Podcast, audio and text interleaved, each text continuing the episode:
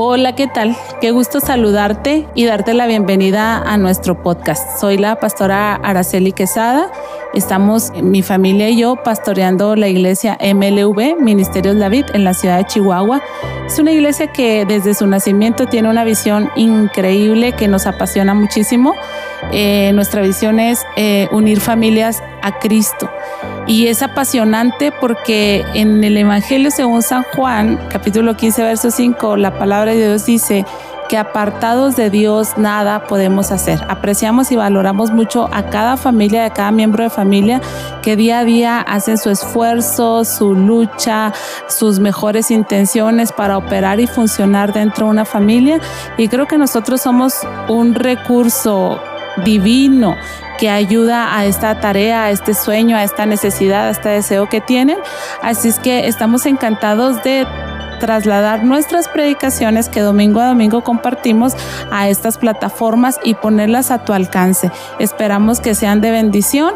Ese es nuestro mejor y más grande deseo, que eh, las familias sean alcanzadas por Jesucristo nuestro Señor. Un gusto, ponte cómodo, escúchanos y estamos a tus órdenes. Bienvenidos todos y cada uno de ustedes, amén. Eh, vamos a abrir nuestra Biblia, hermanos, porque ya vamos al consejo de la palabra. Hoy estamos iniciando una serie nueva. Acuérdense que decidimos que en medio de tantos cambios que estamos teniendo en este tiempo, eh, nos íbamos a mantener en series, manejando series y series para tener un poquito así como de dirección, de estabilidad. Y hoy vamos a empezar una serie que se llama Respira. Así que, por favor, ¿cómo no volteas con el que está a tu lado y le dices, respira, porque Dios está en tu barca?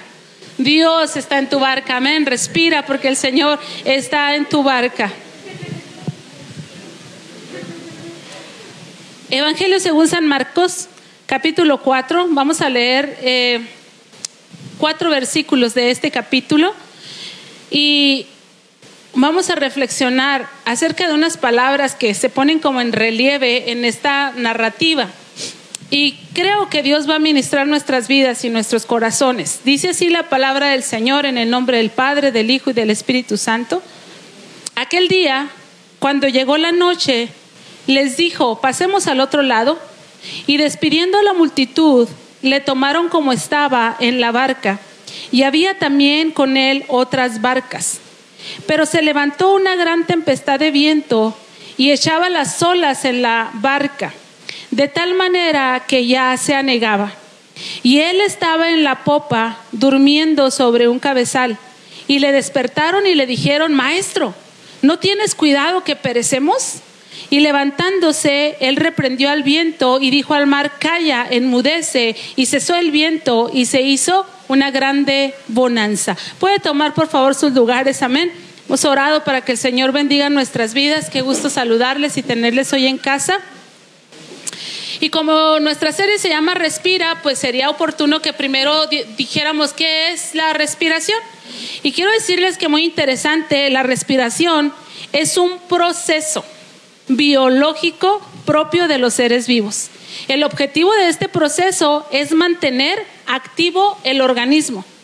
Por lo tanto, vivo a través del intercambio de dióxido de carbono por oxígeno. Cada vez que estamos respirando, está entrando oxígeno y está saliendo dióxido de carbono y eso hace que nuestro organismo esté vivo.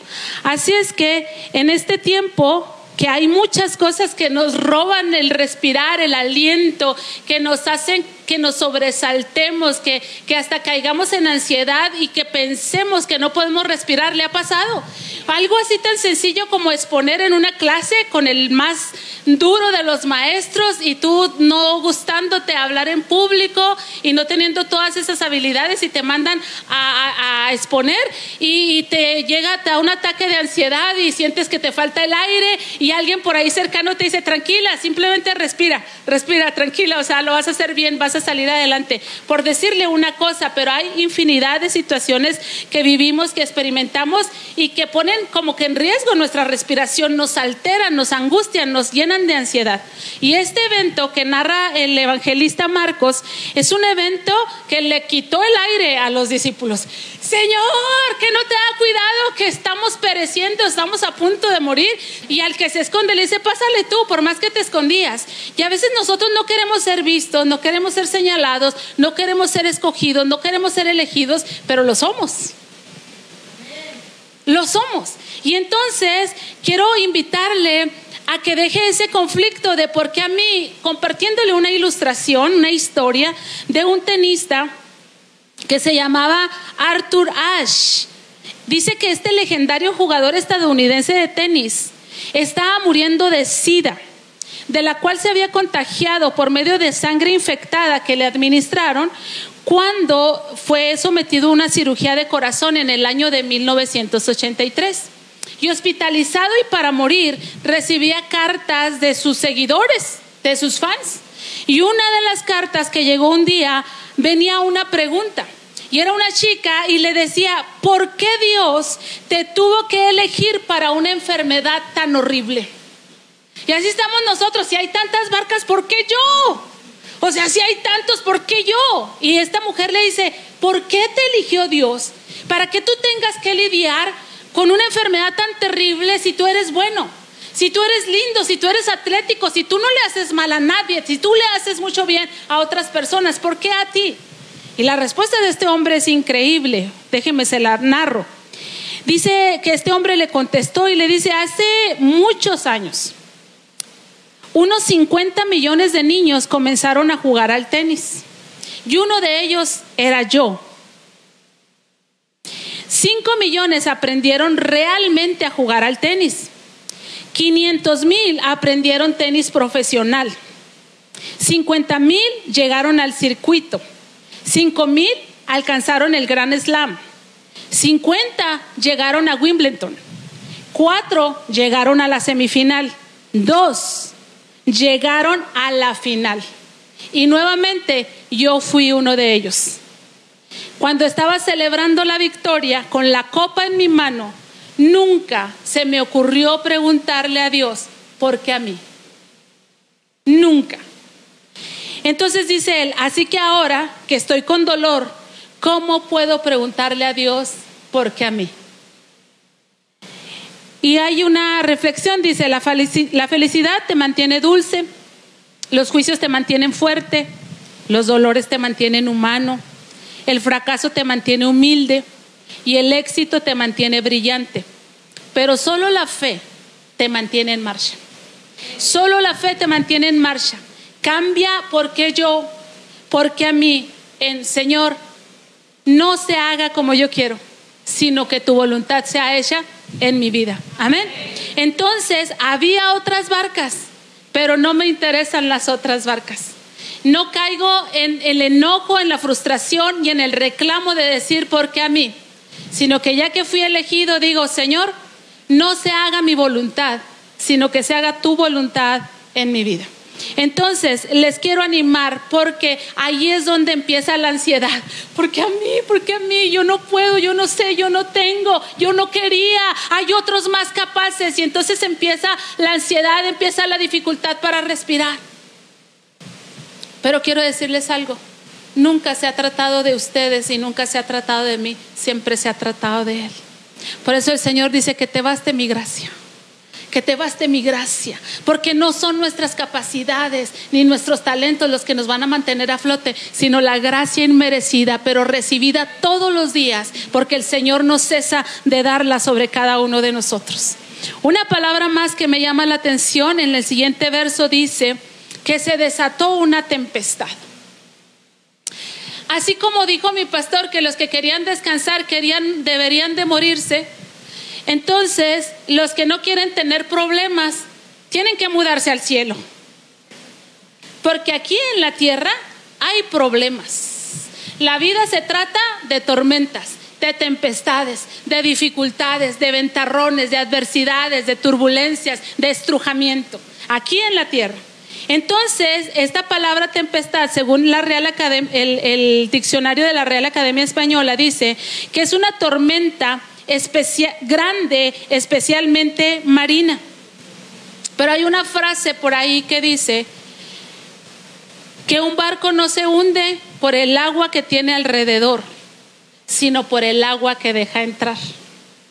Y hace un tiempo me platicaron de, una de un testimonio de un hombre que, se, que es mecánico. Y dice que en todos sus años de mecánico y que ha recibido a diferentes clientes y autos dañados para ser reparados, que la gente llega muy triste con él hablando de su mala suerte. De, ay, ¿por qué me pasa a mí? Que se me desbarató la, el aro dentado. Es que nosotros tuvimos unos episodios terribles con un mugre aro dentado que nos dejaba tirados en donde quiera y Jorge tenía que bajarse a, a, encascar el aro dentado y yo a darle y el monito. Son las dos cosas que sé de un auto, un aro dentado y un monito que le pegábamos para que jalara, ¿verdad? Y, dice que este hombre decía, todos llegan expresando su mala suerte y la inquietud de él es, ¿Por qué no saben que simplemente los carros se descomponen? ¿Por qué lo atribuyen a su mala suerte y por qué se desgastan y por qué se asfixian y por qué se amedrentan si los carros se descomponen? Entonces, le comento esta ilustración porque en las tempestades lo trágico no es que haya tempestades. ¿Cómo manejas tu tempestad? Y, fíjese, hace eh, poco vi por ahí, no vi todo el, toda la entrevista de una actriz, si no me equivoco, Elena Rojo sufrió cáncer de mama. No sé si sea ella, yo soy buena para cambiarle a muertos a muertos, nombres a todos vivos y muertos. Pero esta actriz tuvo cáncer de mama y en la, eh, así como lo que aparece en el speech del video para que lo veas, eh, dice ella, yo solía decir con que tengamos salud. Y dice, y eso creía yo que era lo más valioso, tener salud. Pero el cáncer me enseñó, dice, que lo más valioso que tienes no es la salud. Lo más valioso que tienes es tu voluntad. ¿Qué vas a hacer si no tienes salud? Dice, eso yo aprendí que eso es lo más valioso. ¿Qué vas a hacer si no tienes salud? Entonces, les comento esto porque los barcos no se hunden, las vidas no se vienen a pique, las familias no se, no se pierden, no se desintegran por las tempestades que hay alrededor sino por el agua que dejamos entrar.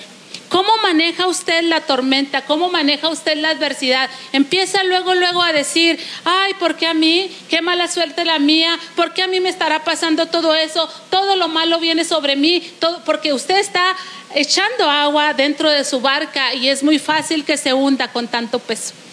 Les comentaba que ayer que veníamos de Delicias me tocó ir a predicar allá y veníamos platicando y me dice Azalia, porque tuve una idea y casi siempre las ideas son trabajo. Entonces no me aguanté las ganas y les dije, tengo una buena idea acerca de esto y aquello. Y luego Oscar me estaba escuchando muy bien, muy, si necesita que le ayude. Y, y Azalia se contuvo, pero al rato explotó y me dijo, tú le das terapia a todo mundo menos a mí, deberías darme terapia a mí porque yo soy muy ansiosa, muy estresada, muy preocupona. Y me empezó a decir ahí. Y luego entonces empecé a darle terapia. Y le dije, ¿no has visto la última película de Disney? Y lo, no, ¿cuál? Eh, ¿Cómo se llama? Luca. ¿Han visto Luca? Bueno, le digo, no, dice, no la he visto. Bueno, allí le dije, hay una gran enseñanza para la terapia. Este, un amiguito y otro amiguito, uno es muy ansioso, muy preocupón, muy temeroso y otro es muy arrojado. Entonces el arrojado invita a que el temeroso se aviente y el temeroso no, no, no lo puede hacer. Entonces le dice, dile a Bruno, cállate Bruno, silencio Bruno. Entonces el amiguito dice, silencio Bruno y se lanza a la aventura. Entonces, pero luego me cayó el 20 que no es propio que una pastora esté ministrando con películas de Disney. Y le dije, bueno, vamos a Jeremías, ¿te acuerdas de Jeremías? Jeremías fue llamado a una comisión increíble y tenía miedo. Y él decía, soy un niño. ¿Cómo se te ocurre darme esa tarea y esa comisión? Y Dios le dice, cállate Bruno, silencio Bruno. No, no es cierto. Dios le dice, Jeremías, no digas que eres un niño. Porque a donde yo te diga que vayas, vas a ir. Y lo que yo te diga que hables, vas a hablar. Y luego el escritor dice, y Dios tocó su boca. El milagro más grande que Dios puede hacer en nuestras vidas es que Él toque nuestra boca. Entonces le digo a Salia, necesitas cambiar la conversación que tienes contigo. Y en lugar de decir, yo soy una ansiosa, decir, yo batallo con la ansiedad. Y cuando te viene este pensamiento, hoy tu mamá ya te va a cargar el trabajo, dile, cállate, mi mamá es bien buena onda. Y cuando viene ese pensamiento y te dice, de seguro te va a exigir esto y aquello, dile, cállate, mi mamá puras bendiciones me arrima y es bien usada por Dios. Entonces Oscar se atacaba de la risa y le dice, todo eso estás pensando, ¿verdad? Dice, sí, todo eso estoy pensando. Entonces, no te hunden las tempestades, sino el agua que entra a tu barca. Mucha agua entra por las palabras de tu boca. Dialoga contigo en base a la fe. Que el Señor toque tus palabras para que puedas permanecer vivo en medio de las tempestades. Porque ni siquiera Dios, que es Dios, ofreció librarte de las tempestades. ¿Verdad que no? No, chiquito. El Señor dijo, te aviso, en el mundo vas a tener tempestades vas a tener dificultades, pero confía porque yo estoy contigo. Entonces, amados hermanos, los barcos no se hunden por las tempestades, no se hunden por el agua que está alrededor, sino por el agua que dejas entrar. Sea amable contigo, dialoga contigo de acuerdo a la fe en el nombre poderoso de Jesús. Una palabra más que comparto con ustedes es que el autor se da a la tarea de decirte en dónde estaba Jesús durmiendo y te dice que estaba en la popa. Y la popa es la parte detrás del barco. Y nosotros, hermanos, a mí por lo menos me encanta que Jesús vaya al frente de mí. O si Él camina, yo camino. Si Él grita, yo grito. Si Él ruge, yo rujo. Pero Él va delante de mí. ¿Sí me explico? Me encanta eso. Pero llega el momento en que Dios se va a la popa y te dice, es tiempo tuyo el reflector está sobre ti. ¿Por qué? Porque eres mío. ¿Por qué? Porque te he llamado. ¿Por qué? Porque te he dado poder. ¿Por qué? Porque te he revestido, porque te he ungido. El momento es tuyo, pero yo estoy aquí. Pero el momento es tuyo. Y Jesús estaba durmiendo en la popa. Ah, tengo unos pastores amigos que hacen ciclismo, hacen rutas, todos los, cada vez ponen fotos eh, que andan en lugares muy padres y me, cada vez que pueden me invitan. Y el hijo de ellos, un hijo de ellos, siempre me motiva y dice, yo ya la veo en bicicleta, pastora, vámonos y no sé qué. Y yo, no, hermanos. A mis 20 años bajé a la cortina de Basasiachik y de regreso, 20 años, ¿eh? de regreso, mi esposo me iba empujando de la espalda y un primo me iba jalando de las manos para... Yo llore y llore, porque, ¿por qué bajamos acá? Imagínense en bicicleta.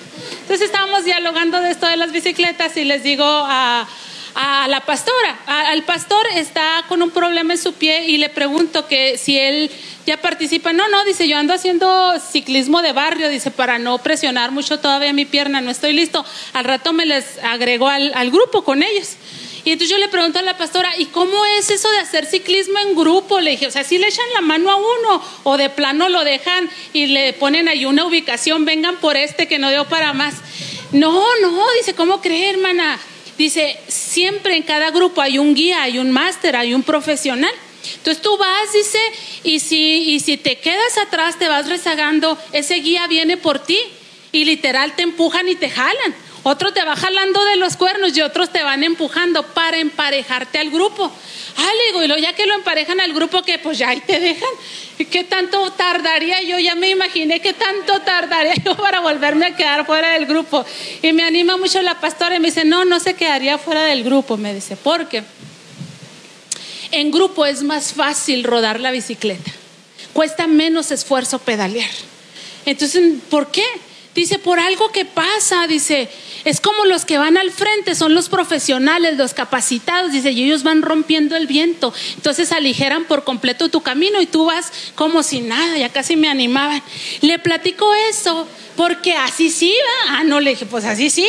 Si me van a empujar y me van a jalar y me van a arrimar al grupo y unos de enfrente van a ir rompiendo el viento por mí, pues así sí. Pero ¿qué cree? Llegan tiempos en que el Señor dice, ni te rompo viento ni nada, abres tu camino. Te atreves tú, te lanzas tú, te la echas tú, te la juegas tú. ¿Por qué? Porque eres mi hijo. Y si yo pude, tú puedes. Y yo estoy contigo, uf, claro que podemos.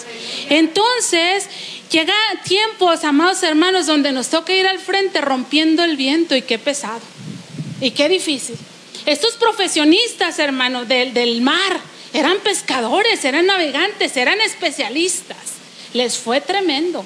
O sea, no se la acababan entre remar, entre estar sacando agua de, de, ahí. Dice que las olas, el agua anegaba el barco. Ellos sentían que perecían. Y de ahí me voy a la siguiente palabra. En el otro versículo que me interesa mucho, dice que estos hombres hábiles, expertos, reconocieron que no podían y fueron a popa. ¿No te da pendiente?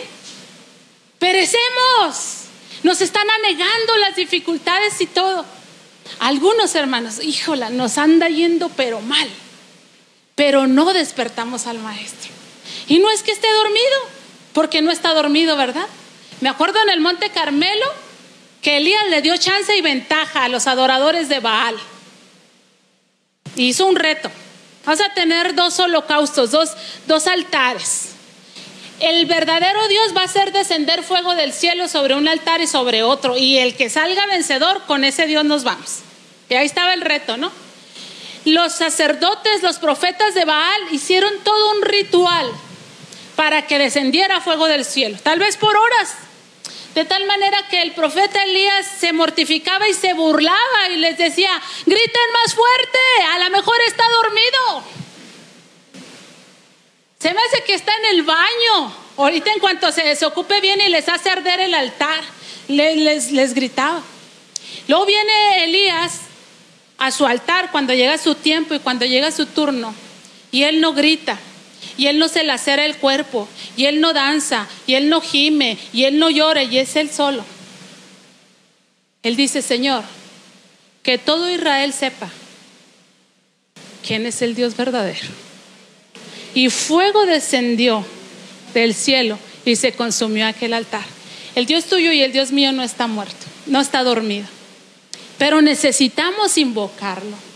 Invócame, dice el salmista, invócame en el día malo, yo te voy a librar. A veces somos tan industriosos tan trabajadores, tan hábiles, que vamos y venimos en nuestras propias habilidades, recursos y hacemos y deshacemos. Y hasta que ya nada nos funciona, hasta que nos da la ansiedad, hasta que nos da la crisis, hasta que nos da el telele.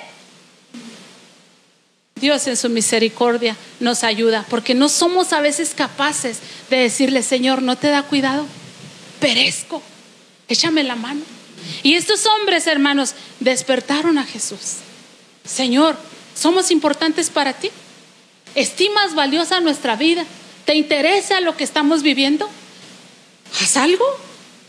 Y el Señor se despertó, hermanos, se levantó. Y él fue, hermanos, y dijo, calla, enmudece. Y, se y cesó el viento y se hizo grande bonanza. Cesó el viento y se hizo grande bonanza. Respira, hermano, porque Dios está en tu barca y está a favor tuyo. Respira porque Dios está en tu barca y está a favor tuyo.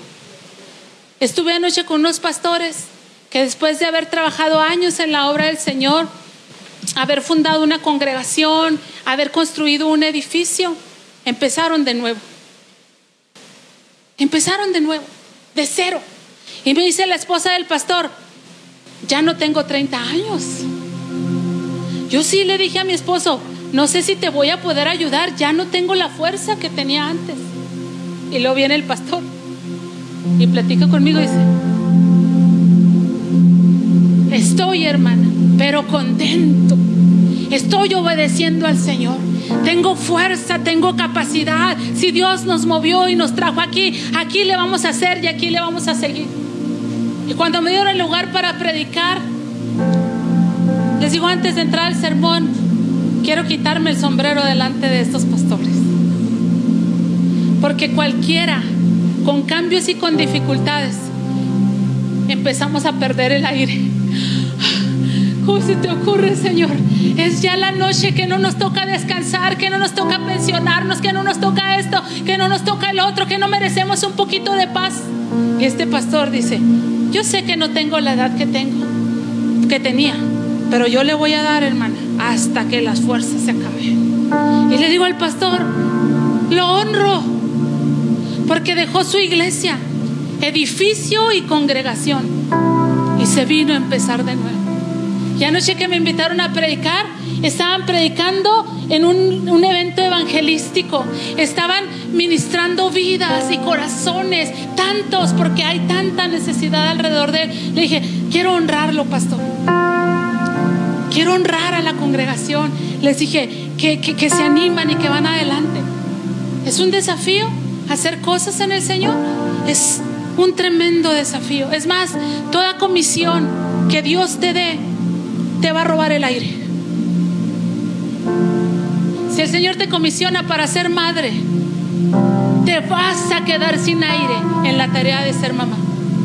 Si el Señor te comisiona a ser padre de familia, más de una ocasión vas a sentir que te falta el aire para continuar con la comisión. Si el Señor te manda a emprender un negocio, sabe Dios las veces que te faltará el aire, que sentirás que te asfixias, que no sabes cómo terminar, llegar, avanzar, lograr, salir adelante. Pero respira para que puedas pensar. Respira para que puedas pensar. Porque cuando no respiramos, cuando nuestra uh, taquicardia se hace presente, cuando la respiración se acelera, se agita, alguien te empieza a decir, tranquila, respira, respira, respira. No estés enfocado en que te falta el aire, en que no sabes cómo, en que qué miedo, en que qué difícil. No, no, no. Respira para que pienses. Y estos discípulos respiraron y pensaron, Jesús está con nosotros. Él está en la barca. Es el rey de reyes, el señor de señores. Él está en la barca. ¿Por qué me voy a volver loco? ¿Por qué me voy a empezar a tirar por la borda como dicen que pasó en el Titanic, no? Cuando vieron que no había escapatoria y que no había esperanza, algunos empezaron anticipadamente a tirarse del barco. ¿Por qué lo vamos a hacer si Jesús está en la barca? Respira para que actúes. Cuando te da eso, que se te va el aire y que te pones ansiosa, ya no sirves para nada, nomás para estar allí. Respira para que actúes. ¿Qué puedes hacer? Lo puedo despertar. Sí, sí, lo puedo despertar. Ni siquiera está dormido. Claro que lo puedo despertar. Puedo entrar en su presencia. Puedo entrar a la popa. Rendido totalmente. Señor, esto me rebasa. Señor, si tú no te levantas, yo muero. Señor, si tú no peleas por mí. Decía el salmista, los muertos no te alaban. ¿Para qué quieres muertos? Haz algo a favor de los vivos. Haz algo a favor de los que te aman. Haz algo a favor de los que te glorifican, de los que te exaltan, de los que te bendicen. Respira para que actúes. Y respira para que oigas y veas. Porque cualquiera se podía haber ponchado, se podía haber despañado, pero ya levantándose Jesús, ellos seguían respirando, ya se levantó, ya salió de la popa, ya va a estribor, ya va a, pro, a proa. Y están respirando para ver y oír con una certeza y una convicción. El Señor está a cargo, el Señor está a cargo, Él lo hace bien. Y aquel Maestro Divino, calla, enmudece. Es lo único que dijo, con toda su autoridad, con todo su amor, con todo su poder. Calla y enmudece. Y dice el texto que enseguida una gran bonanza, hubo una gran bonanza. ¿Qué te está enloqueciendo?